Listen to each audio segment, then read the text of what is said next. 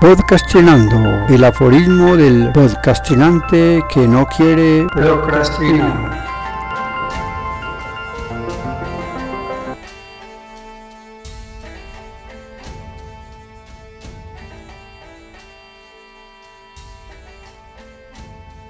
Bienvenidos al penúltimo capítulo de la quinta temporada. Aforismo número 19 de la quinta temporada. Una obsesión no puede canalizarse en buena o mala. Mientras siga siendo una obsesión, hay que tener el juicio crítico para determinar su valor de verdad. 9. El caso Anita Agudelo. No puedo dejar de mencionar la anécdota que me ocurrió en ese momento les venía contando el asunto de las cortinas y debido al descuido que tuve que reparar, pues debía ir al hueco a buscar una tela para componer el daño. Tomé el bus y me quedé en el palo con la playa. Tenía ganas de caminar. Bajé a pie por la avenida La Playa y en Junín giré dejando atrás el edificio Coltejer, continuando por la calle Junín.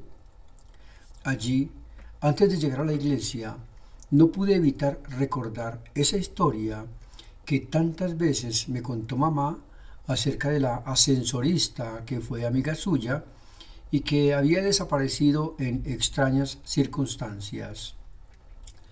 Gracias a ella había hecho migas con el contador, que posteriormente sería el padre de nosotras dos.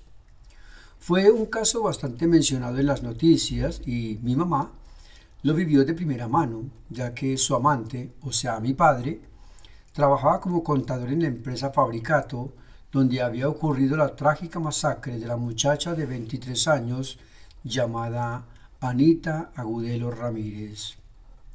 Cada que paso por ahí, busco en el piso trozos de huesos o quizás algo que me pueda referenciar algún hallazgo de las partes que ese tipo desperdigó por todo el sector para evitar ser culpado del asesinato de la muchacha. Se trata del edificio fabricato. Lo que cuenta mamá es que ella era muy buena gente y cada que iba a hacer el aseo a la oficina del doctor, el contador de cuyo nombre, como dijo Cervantes, no quiero acordarme, ella le llevaba una empanada o un buñuelo para que tomara con café en la piecita que les tenían destinada para guardar la ropa en el sótano, donde compartía espacio con un señor encargado de la portería.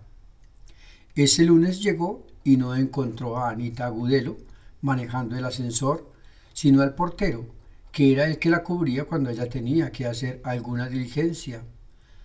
Le pareció extraño, ya que ella era muy puntual y bastante responsable, y debía ver por su mamá y su hermana y el papá, como cosa rara, les había abandonado. Entonces era ella quien llevaba la batuta de la casa. El asunto es que ella no volvió y el espacio empezó a convertirse en un cementerio al descubierto por el hedor que se comenzó a regar por todo el edificio. Hasta que un día el gerente de la empresa inició una brigada de búsqueda por todo el edificio para encontrar la rata o el animal que se había muerto por ahí en un rincón y no dejaba respirar tranquilos a los trabajadores del edificio y sus alrededores. Contrataron a los bomberos y nadie durante el día debía estar haciendo una cosa diferente a encontrar el origen de la pestilencia que causaba pena por los visitantes que tan pronto entraban, sacaban el pañuelo para taparse la nariz. Así de fuerte era la descomposición que estaba afeando el sector del Parque de Berrío y la iglesia La Candelaria. Lo cierto es que nadie sospechaba de asesinato alguno. Incluso el mismo asesino ayudó a buscar haciendo teatro para no despertar sospechas de sus compañeros de trabajo de mayor rango. Lo que cuenta mamá es que ese domingo Anita Agudelo debía pasar por el uniforme de trabajo para lavarlo, pues lo había dejado porque ese viernes salía con su novio. Bajó con su hermana al centro y, mientras su hermana ponía una carta, ella pasaría por el edificio y quedaron de encontrarse ahí, en la entrada de la iglesia. El hombre que le abrió la puerta, un señor campesino que había venido a buscar mejor suerte en Medellín, procedente del municipio de Abejorral, armado constantemente con una navaja, que no abandonaba, perdidamente enamorado de ella y que estaba receloso porque días anteriores en los que solía visitar su casa para limpiar los vidrios, le escuchó gritar felizmente que se casaría. Mamá no entendió por qué no permitió que Norela, su hermana, la acompañara a ingresar al edificio, pese a que ella le insinuó esa sugerencia. Eso a mí me causó intriga. ¿Por qué, si no tenía nada con él, iba a ir sola a un edificio en el que sabía él estaría en las mismas condiciones para abrirle la puerta? ¿Qué razón tendría un compañero de trabajo para ir a la casa de una compañera a limpiar los vidrios? Eso no me cuadra, le decía yo a mamá. Esos slacks amarillos y las botas blancas gogó que encontraron junto al cadáver, las cajetillas de cigarrillos piel roja y andino, dicen mucho en la investigación. Les faltó malicia indígena a esos sabuesos del entonces F2 para dar con el asesino. Creo que fue gracias a su intuición que lo encarcelaron. De lo contrario, hubiera quedado del todo impune. La bulla de los vendedores ambulantes y la música popular de los merenderos del parque me sacaron de la fantasía en que me encontraba. Igual, no me imagino un pedazo de carne descompuesta en el techo de la iglesia La Candelaria como representación de la inmolación que tuvo muchos siglos atrás el condenado por el escéptico Pilato, personaje histórico que todavía habita en mi imaginación. Para nadie fue un santo, mientras otros lo consideran la encarnación de la debilidad humana. Un político veleidoso de bajo carácter, dispuesto a sacrificar a un hombre en aras de la estabilidad.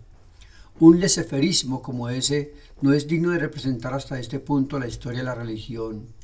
Quizás fue simplemente el arquetipo puesto y señalado a dedo para cumplir los preceptos que tenía aquel que sabía necesitaba un chivo expiatorio que cumpliría al dedillo sus designios. Se dice que en la Basílica de San Pedro existe el Lignum Crucis, un pedazo de la cruz en que fue crucificado Jesús. En el techo de la Candelaria puede que se encuentre una piece of chibun, lo que en español significaría un pedazo de carne de la sacrificada Anita Agudelo Ramírez. Espere en el siguiente episodio la hora versus la hora muerta. Ambas me mantienen despierto. ¿Cuál de las dos me inspira mejor? El final de vida y todos los capítulos de Andrea, al igual que los aforismos podcastinados. Espere el lanzamiento de Musi Narrando. Historias de vida recordadas en canciones. Puedes dejar un comentario con la canción que te lleva al pasado y, si me cuentas tu historia, la hacemos literatura. Ánimo, que espero muchas canciones para hacerlas narrativas.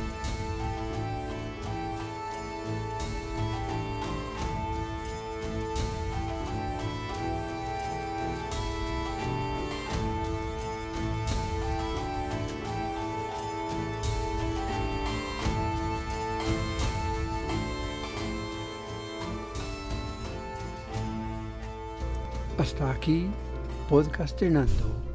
El aforismo del podcastinante que no quiere procrastinar. Bienvenidos a Musi Narrando. Musi Narrando. Donde las historias de vida se convierten en experiencias narrativas.